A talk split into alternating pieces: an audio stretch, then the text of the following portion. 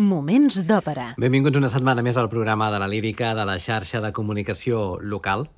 Fins al proper 4 de juny teniu l'oportunitat, si no heu fet encara, d'anar al Liceu per veure una seductora producció amb una de les òperes imprescindibles del segle XX i la protagonista, és clar, del programa d'aquesta setmana.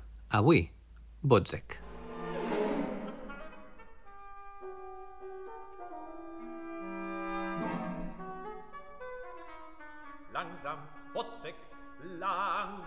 Moments d'òpera amb Albert Galzeran. Botzek és una òpera dividida en tres actes, amb música d'Alban Berg i llibret en alemany del mateix Alban Berg, per bé que basat en l'obra de teatre inacabada Boisek del dramaturg alemany Georg Buchner. L'estrena va ser a l'Òpera Estatal de Berlín el 14 de desembre de l'any 1925, mentre que a Catalunya s'hi podria veure per primer cop al Gran Teatre del Liceu el 14 de desembre del 1944, teatre que l'acull de nou, com us comentàvem, en una producció dirigida per William Kentridge, protagonitzada pel baríton Matthias Gerne i dirigida musicalment pel mestre Josep Pons. Tres arguments incontestables per no perdre's el que és, fins al moment, el títol més interessant de la temporada al Teatre de les Rambles de Barcelona i que us recomanem de forma molt sincera. És una producció que no us deixarà de cap de les maneres indiferent. Pel que fa als personatges que intervenen en el títol, eh, Franz Boutze, que és un infeliç soldat que està casat amb Marie, l'ha d'interpretar un baríton. És un paper extremadament dramàtic i complex pel que fa al desenvolupament psicològic del personatge, però també a la interpretació musical del paper, ja que és un paper musicalment parlant molt canviant i això el fa molt, molt difícil d'interpretar i, lògicament, també de memori memoritzar. Marie és la dona amb la que conviu Botzek, un paper molt difícil per a soprano degut a l'extrema tessitura i als salts de registre que ha d'assumir. El capità és un cap militar de Botzek, a qui maltracta sense escrúpols. És un paper per tenor amb facilitat pels trinats i un bon registre agut. També hi apareix el doctor, que realitza experiments amb Botzek a canvi de diners. És una part aquesta per baix còmic. Andrés és un soldat, amic de Botzek, paper aquest de menor importància per tenor. I el tambor major, que és el primer de les desfilades militars, i Marí l'adora, paper aquest per tenor dramàtic. Botzek, com us comentàvem, està basada en el drama inconclús del dramaturg Georg Buchner, titulat Boisek, titulat inicialment Botzek per un error d'edició, un error que s'ha mantingut en el títol de l'òpera, que si respectéssim la voluntat de l'autor original, el eh, dramaturg Georg Buchner, hauria de ser Boisek en lloc de Botzek.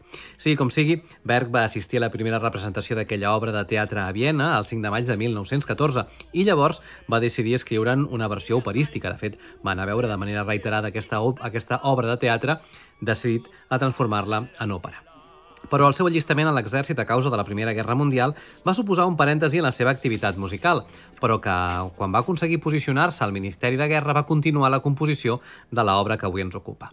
No obstant, no va ser fins que va finalitzar la guerra que va poder dedicar-se plenament al títol. Va acabar l'òpera a l'abril del 1922. El mateix any va publicar la reducció pianística amb el suport econòmic de la seva gran amiga Alma Mahler, viuda de Gustav Mahler, i l'obra va ser rebutjada per diversos teatres d'òpera arreu d'Europa, per la qual cosa, i aconsellat pel director Hermann Scherchen, va escriure una mena de suite per soprano i orquestra titulada Tres fragments de Botzek, per cridar l'atenció del públic. I així va ser, els tres, els tres fragments d'escenes es van estrenar a Frankfurt l'any 24, dirigides per Scherchen, i l'acollida de les peces va ser impressionant. Llavors, l'Òpera Estatal de Berlín la va escollir i va ser estrenada pel director Erich Kleiva el 14 de desembre del mateix any 1925. L'èxit va ser grandiós i va catapultar a la fama internacional a Berg. Ràpidament, Botzek va ser representada pels millors teatres d'òpera i va fer de Berg el compositor més conegut de la coneguda com a segona escola de Viena, la qual cosa li va permetre viure més confortablement i dedicar-se de ple a la composició. La posada en escena d'aquesta òpera és altament complexa, ja que per la seva execució musical, la banda dels cantants i el cor, és imprescindible la implicació de 200 instrumentistes i és que a banda d'una orquestra sinfònica també és necessària una banda militar, una banda folclòrica alemanya i en una de les escenes un petit grup de cambra, que no és precisament poca cosa. Botzek és un dels exemples més cèlebres de tonalitat. Berg va seguir els passos del seu mestre Arnold Schoenberg, component en la tonalitat lliure per expressar emocions i els processos mentals dels personatges del drama. Però no només va ser capaç, amb el poder de la música atonal, d'expressar la bogeria i l'alienació, sinó també l'amor, la humanitat i el desig de la gent comuna per la dignitat enfront de la brutalitat i l'abús. Però de què ens parla aquesta òpera? Doncs anem a situar-nos ja a l'inici de l'acte primer. Ihr sie, Herr Hauptmann,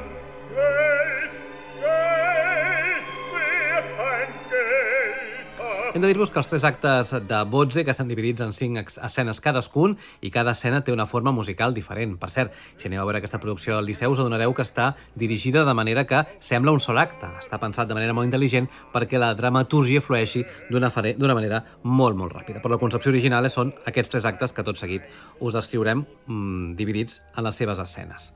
La primera escena té forma de suite. Que està afaitant el capità, que el rondina per portar una vida immoral. Botze protesta, diu que és difícil ser virtuós quan s'és pobre, assegura.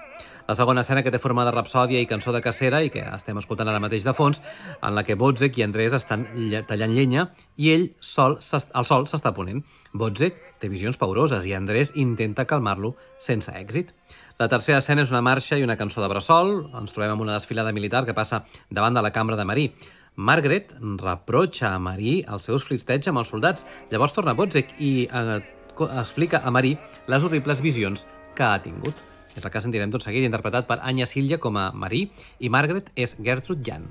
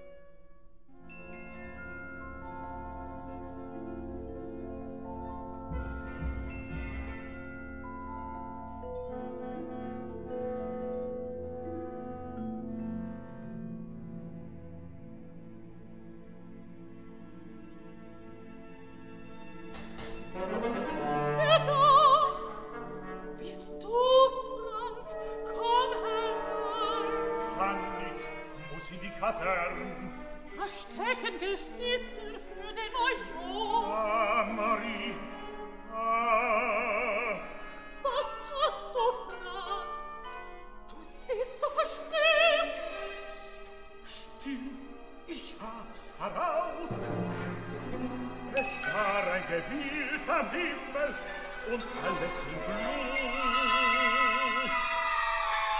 Ich befiel auf der Spur. Und jetzt alles finster, finster. Marie, es war wieder was.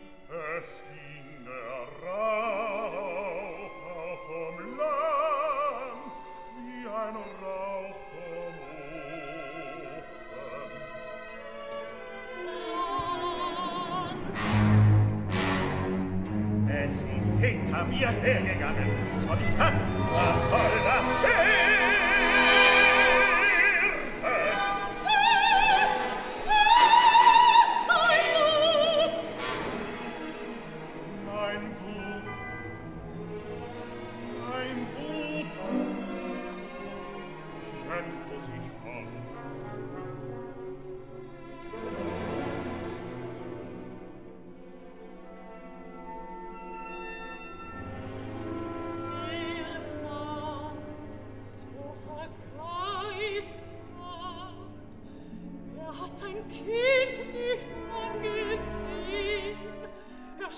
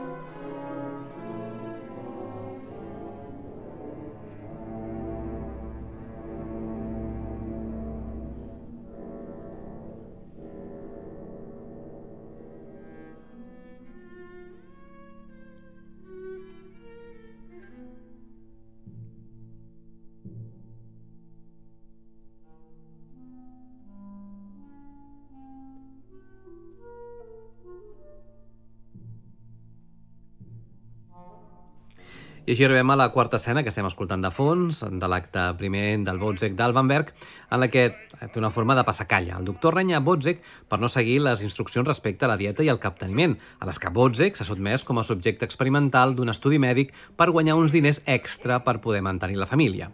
Això no obstant, quan el doctor escolta Botzek parlar de les seves aberracions mentals, es mostra satisfet i es congratula de l'èxit de l'experiment.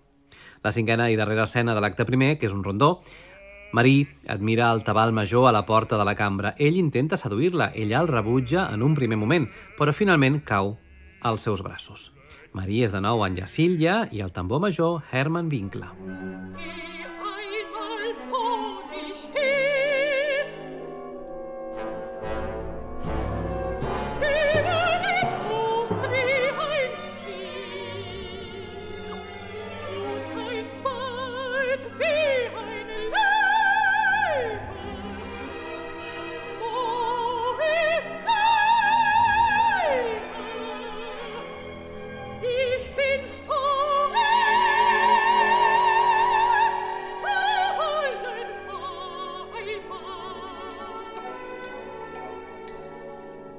Ich erst am Sonntag den großen Federbusch ab und die weißen Handschuhe Donnerwetter.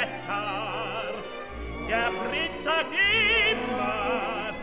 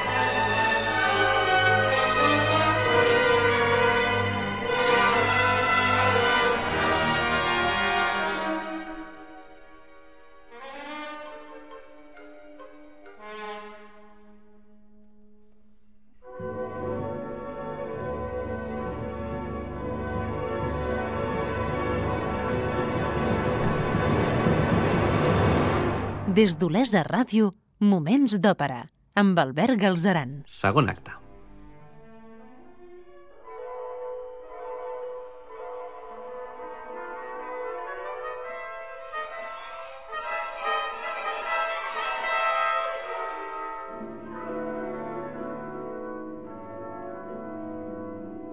Seguim amb el resum argumental de l'òpera Wozzeck d'Alban Berg i ens situem a la primera escena del segon acte, que té forma de sonata allegro. Marí li diu al seu fill que ha d'anar-se'n al llit mentre contempla amb fascinació les arracades que li ha regalat el tabal major. Llavors arriba Wozzeck i li pregunta d'on ha tret aquelles arracades, i ella li contesta que les ha trobades. No massa convençut, de fet gens convençut, Wozzeck li dona alguns diners i se'n va. Marí es mostra aleshores penedida del seu capteniment. La segona escena, que té forma de fantasia i fuga sobre tres temes, ens trobem amb el capità, que es troba el doctor pel carrer i el fa aturar. Aleshores, el doctor vol espantar el capità especulant amb les malalties que aquest darrer pot estar patint. Acte seguit, es troben amb Botzek i li insinuen que potser Marí li és infidel. El capità és Heinz Zetnik, el doctor Alexander Malta i Botzek Eberhard Wächter i Marie Anja Silla.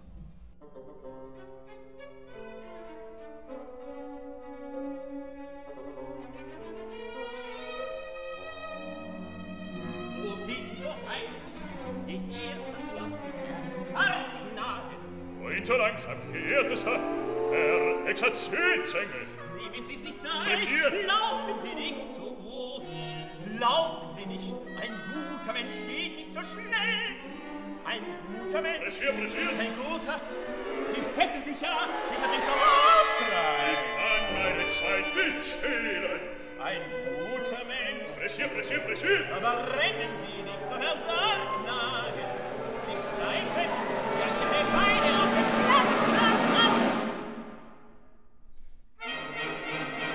Glauben Sie, dass ich ein Menschenleben rette?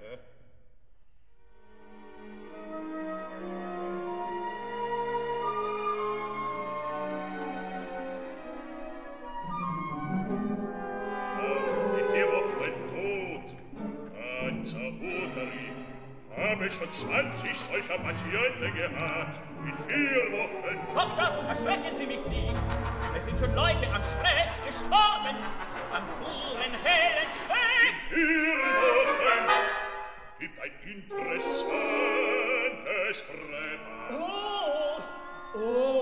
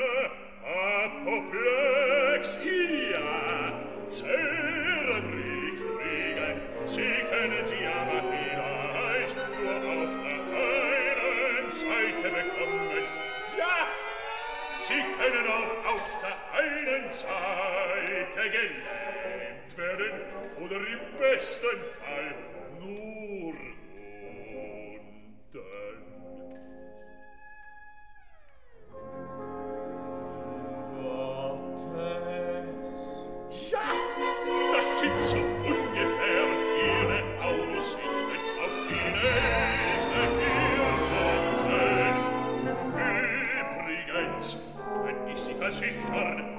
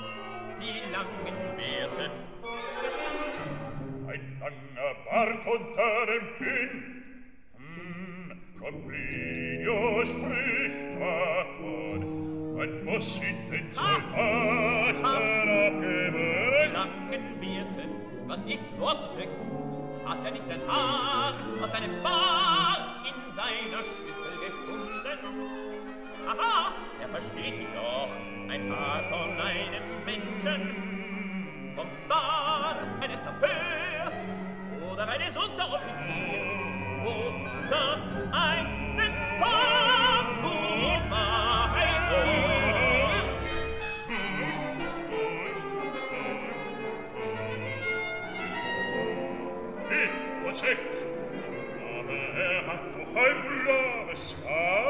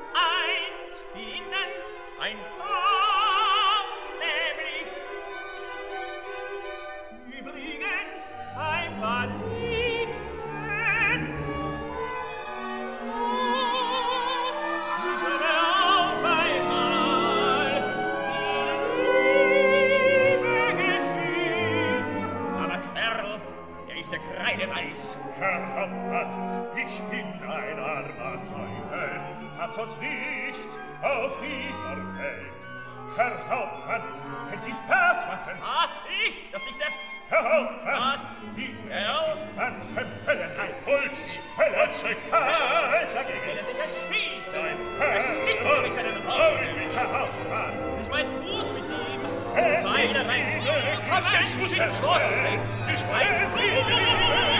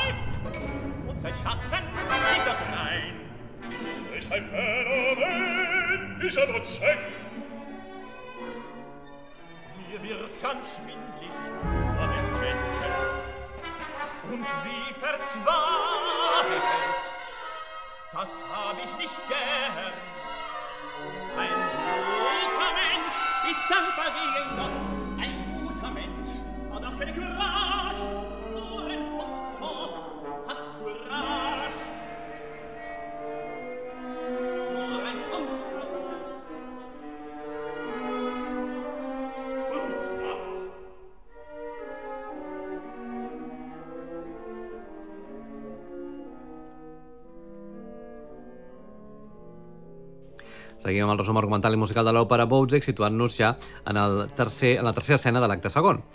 Bouzek s'enfronta a Marie i aquesta no nega les sospites de Bouzek. Colèric, Bouzek està a punt de colpejar-la, però ella l'atura, dient-li que ni tan sols el seu pare li va posar la mà al damunt. L'afirmació de Marie és millor un ganivet al ventre que no una pallissa. Això fa germinar en la ment de Bouzek la idea de la seva venjança per la infidelitat. La següent escena, entre una multitud, Botzek veu Marie ballant amb el tabal major. Després d'un breu cor de caçadors, Andres li pregunta a Botzek per què està sol. Un aprenent borratxo fa un sermó. Després un idiota s'acosta a Botzek i crida que l'escena és alegre, alegre, però pudenta. Fa pudor, pudor de sang, diu. I així arribem a la cinquena escena de l'acte segon, que és un rondó. A les barraques del camp militar per la nit, Bouzek, incapaç de dormir, desperta Andrés. El tabal major arriba borratxo i fa alçar del llit Bouzek per barallar-se amb ell.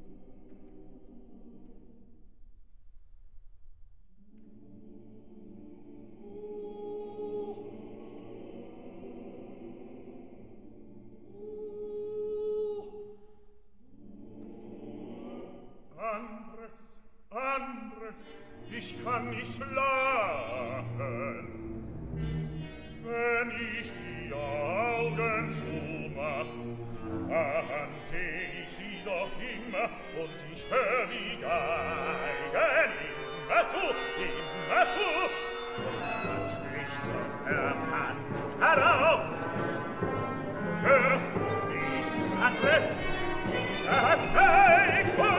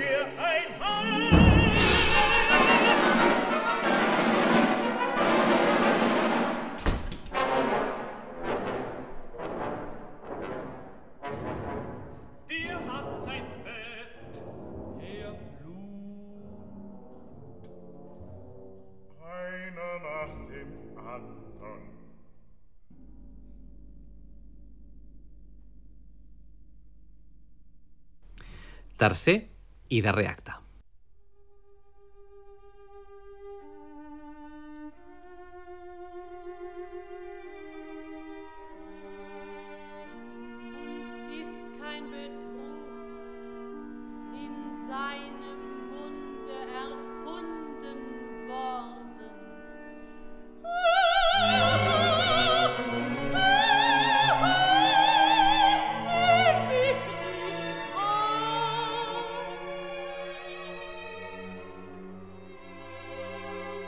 El resum argumental de l'òpera Wozzeck d'Alban Berg. La primera escena del tercer acte ens trobem a la cambra, per la nit, Marí llegeix la Bíblia i crida que desitja el perdó. La següent escena, Wozzeck i Marí caminen sobre unes fustes col·locades en un estany.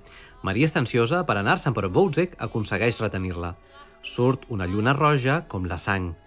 Wozzeck acaba per determinar que si Marí no és d'ell, tampoc no serà de ningú altre. I l'apunyala.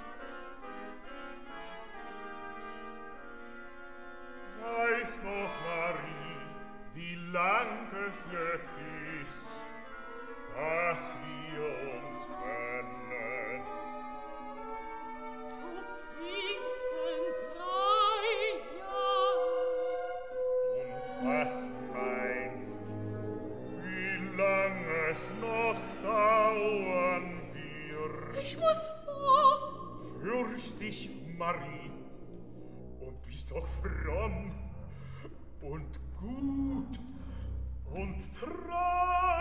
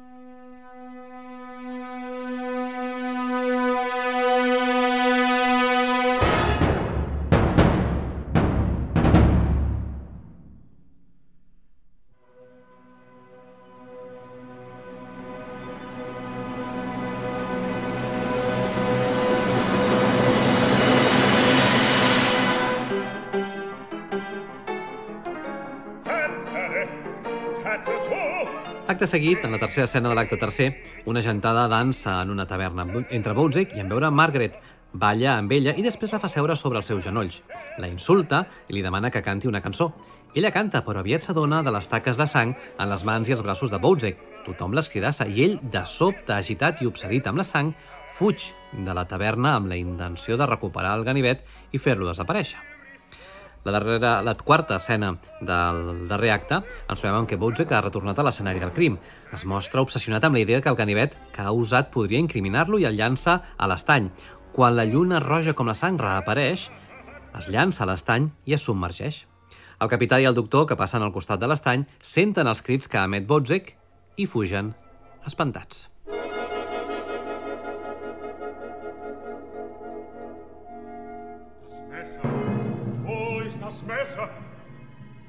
näher gelassen. Näher, noch näher. Mir graut's.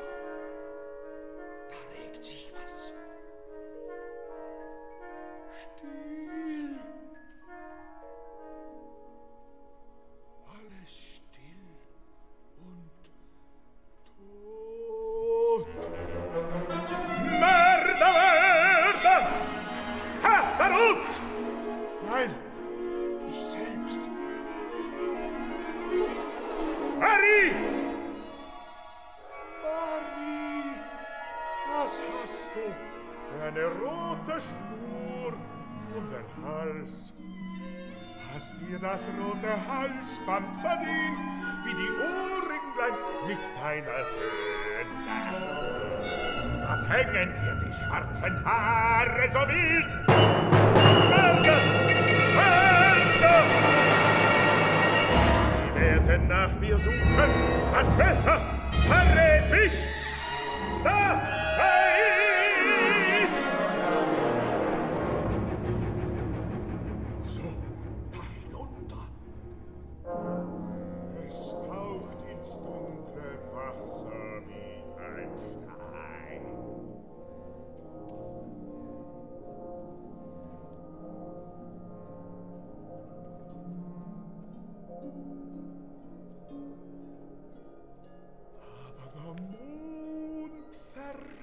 Mich. Der Mond ist blutig. Will denn die ganze Welt es ausplaudern? Das Messer, es liegt so weit vorn. Sie finden's beim Baden oder wenn Sie nach Muscheln tauchen. Ich find's nicht. Aber ich muss mich waschen. Ich bin blutig. Weg und noch.